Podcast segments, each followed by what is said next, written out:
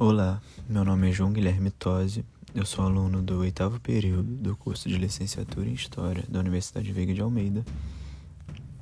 E nesse podcast eu pretendo trazer para vocês uma breve análise do texto Do Tráfico Africano ao Tráfico Interno, de Luiz Carlos Soares, contrapondo ao livro didático de História do primeiro ano do ensino médio de Ronaldo Weinfels, Sheila de Castro Faria, Jorge Ferreira e Georgina dos Santos.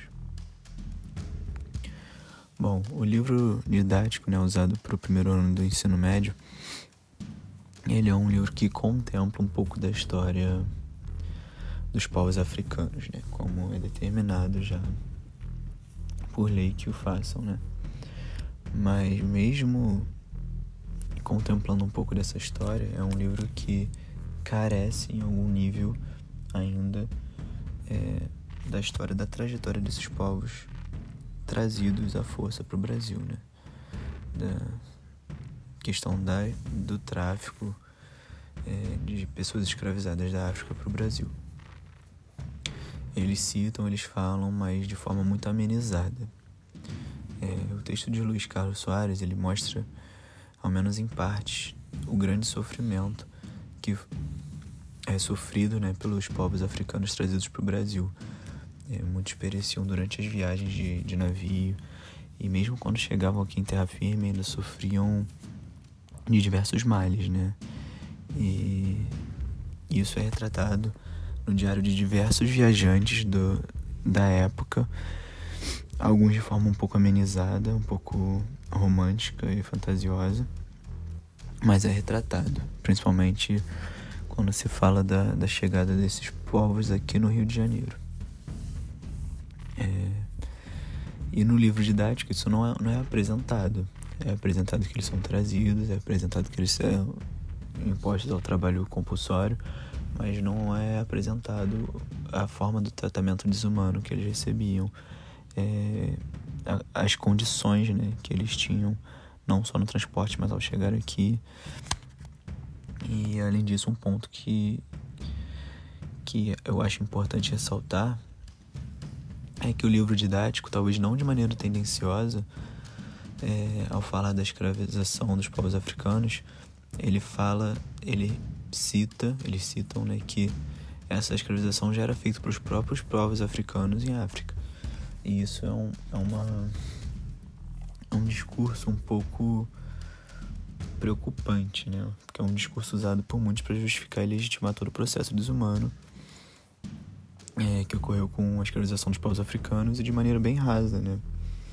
Todos os povos, considerando que todos os povos, é, grande maioria dos povos, né, conhecidos, é, praticaram a escravização de seus inimigos e tudo mais ao longo de suas histórias, mas essa foi a primeira vez que a escravização teve cunho racial, né, que foi legitimada pela ciência da época. Então, é uma coisa muito, muito é um posicionamento um pouco preocupante, assim, que pode é, levantar discursos um pouco rasos e não legítimos a respeito do, do tema. Então isso é um, algo que eu quis ressaltar.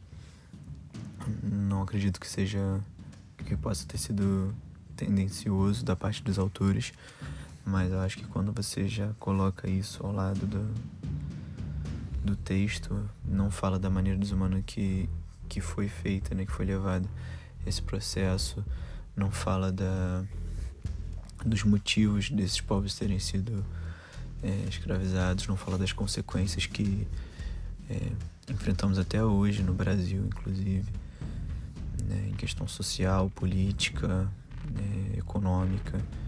E quando você não aborda nenhum desses temas e você coloca um ponto desses, você acaba abrindo brecha para que esse discurso seja legitimado. Então, o texto do Luiz Carlos é, é incrível, assim, um texto bom que retrata bastante do período, tem bastante informação. E o livro didático, apesar de já abranger um pouco da história e da cultura de alguns povos africanos, ele ainda não contempla de fato é, questões importantes né, da, da história não só dos povos africanos quanto do Brasil também, que tem consequências até os dias de hoje.